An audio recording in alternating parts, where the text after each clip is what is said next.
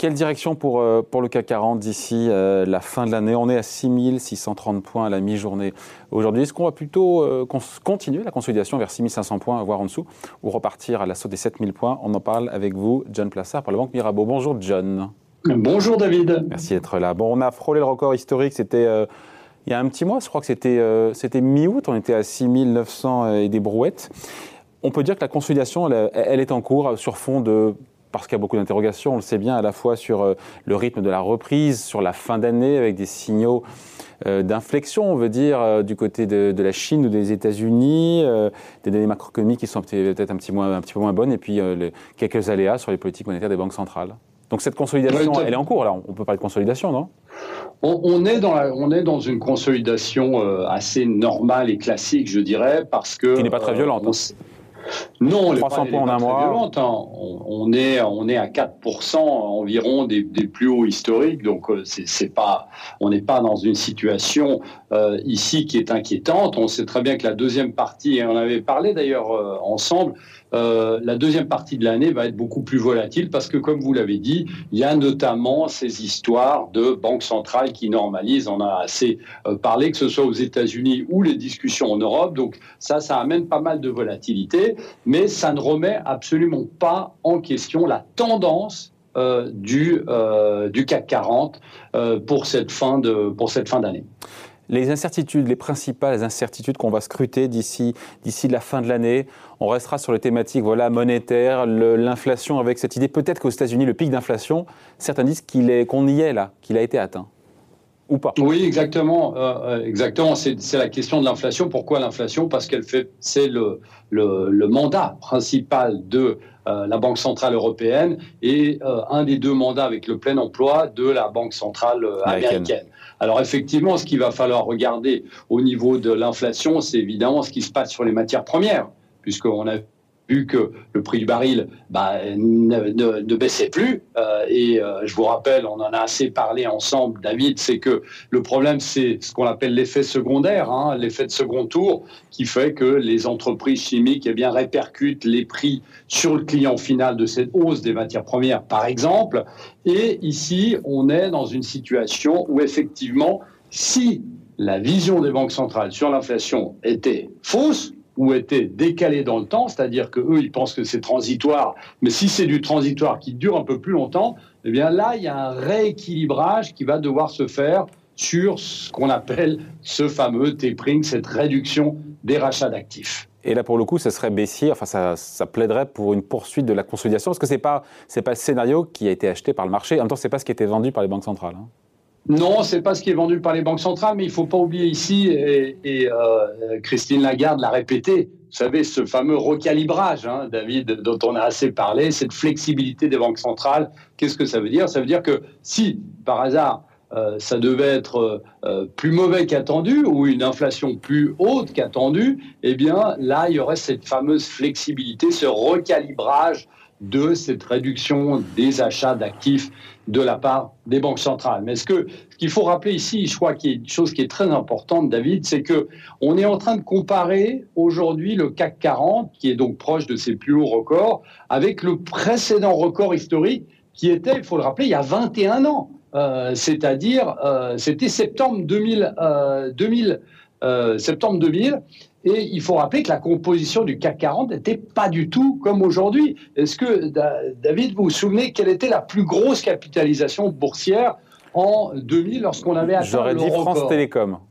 France Télécom, exactement, qui est orange. C'était devant Total, Carrefour, L'Oréal, Vivendi, Casino. Aujourd'hui, c'est pas du tout la même chose, puisqu'on sait qu'on a LVMH, L'Oréal, Hermès, euh, Christian Dior, Sanofi et Total. Et on a vu aussi depuis 2000 qu'on a eu une évolution radicale dans les profits des entreprises. Parce que, par exemple, euh, depuis euh, l'année 2000, le chiffre d'affaires de Sanofi a été multiplié par 6 et ses effectifs par 3,5.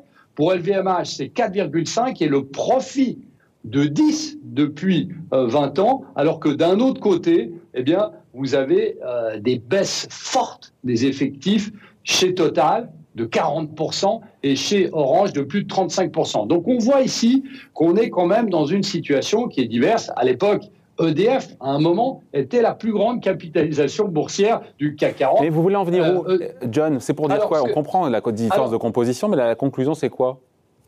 La conclusion, c'est de dire que si aujourd'hui, on veut que le CAC 40 batte de nouveaux records et continue, eh bien, il faut que les, les, locomotives, la locomotive du CAC 40, eh bien, progresse aussi. Et c'est LVMH aujourd'hui devant, comme je le disais, euh, L'Oréal et Hermès. Alors, il y a une question de savoir. La question aujourd'hui, c'est presque de dire est-ce que on est convaincu que le secteur du luxe va continuer à progresser, puisqu'on a vu que la cassure qu'on a eue lorsqu'on était tout près il y a un mois des records historiques, eh bien la cassure était due à ces questions sur le luxe en Chine et notamment la taxation des personnes qui étaient euh, riches en Chine. Et ça, ça avait fait baisser les euh, valeurs du luxe en Europe. Donc aujourd'hui, la question, c'est de se dire, est-ce que c'est derrière nous? Est-ce que cette consolidation qui était assez forte sur le secteur du luxe est passée? Et est-ce qu'on peut parier sur euh, la progression du secteur du luxe? C'est quoi la réponse?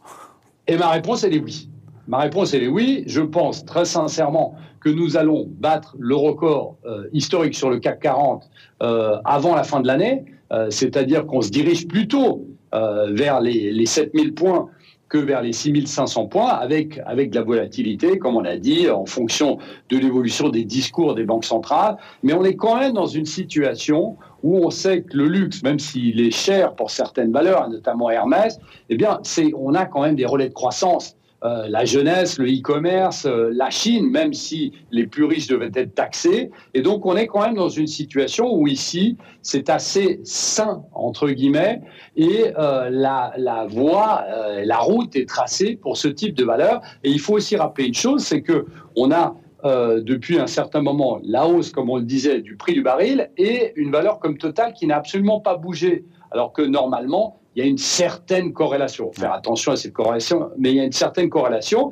et il peut y avoir un rattrapage. Donc, euh, une des valeurs aussi lourdes que Total, si elle devait rattraper un tout petit peu son retard euh, qu'elle a pris par rapport aux autres valeurs, eh bien, ce serait aussi un argument pour dire que le CAC 40 va jusqu'à 7000 points.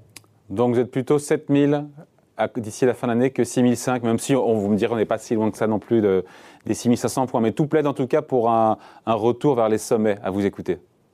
Exactement. Et puis, euh, comme, on l'a dit, évidemment, il y a cette volatilité qui va avoir lieu, mais on voit ici que euh, ce qui a été perdu sur le CAC 40 eh est rattrapé sur ces deux derniers jours. On a quasiment gagné 2% de, sans, sans, sans qu'il y ait quelconque nouvelle spécifique. Euh, sur, le, sur les marchés. Et donc, c'est ce rattrapage qui fait que aujourd'hui, on est toujours, on n'a pas cassé la dynamique haussière sur le CAC 40. Ouais. Après, il y a cette épée de Damoclès, euh, des, encore une fois, de ces, de ces normalisations des politiques monétaires, à la fois euh, la BCE, si si elle le fait un peu, enfin, dans des, pas dire, si, si, le recalibrage se fait de manière plus plus importante que ce qui était prévu, si la Fed, voilà, elle lance vraiment ou pas son tapering, tout ça va peu peut euh, pousser les marchés à être nerveux, encore une fois, d'ici la fin de l'année, parce qu'il y a ça, encore une fois, en toile de fond. Oui, tout à fait, exactement, parce que euh, euh, en fait, ce qu'on regarde, c'est que le, risque aujourd'hui, à part un nouveau variant sur lequel les vaccins ne seraient pas efficaces, le risque aujourd'hui, c'est que les banques centrales se rendent compte qu'elles se sont trompées. C'est-à-dire que lorsqu'elle parle d'inflation transitoire, hein, ce qu'elle dit, c'est toutes les banques centrales disent la même chose. Eh ben, si cette inflation transitoire est là pour durer. Et je vous rappelle quand même qu'aux États-Unis, on a une inflation aujourd'hui potentiellement transitoire, mais qui est, qui est plus de 5%, qui est très élevée. Et, Donc si le euh, transitoire dure un peu plus que prévu, les banques centrales devront refermer plus rapidement le robinet monétaire. Et là, pour le coup, ça invalide peut-être le scénario qui est le vôtre, à savoir un CAC 40 qui retournerait vers les 7000 points. Tout à fait. Et puis, vous savez, euh, David, euh, par exemple, si on parle du recalibrage qui va avoir lieu avant aux États-Unis, eh bien, le consensus parie sur une baisse des rachats d'actifs à partir de novembre de 15 milliards de euh, dollars.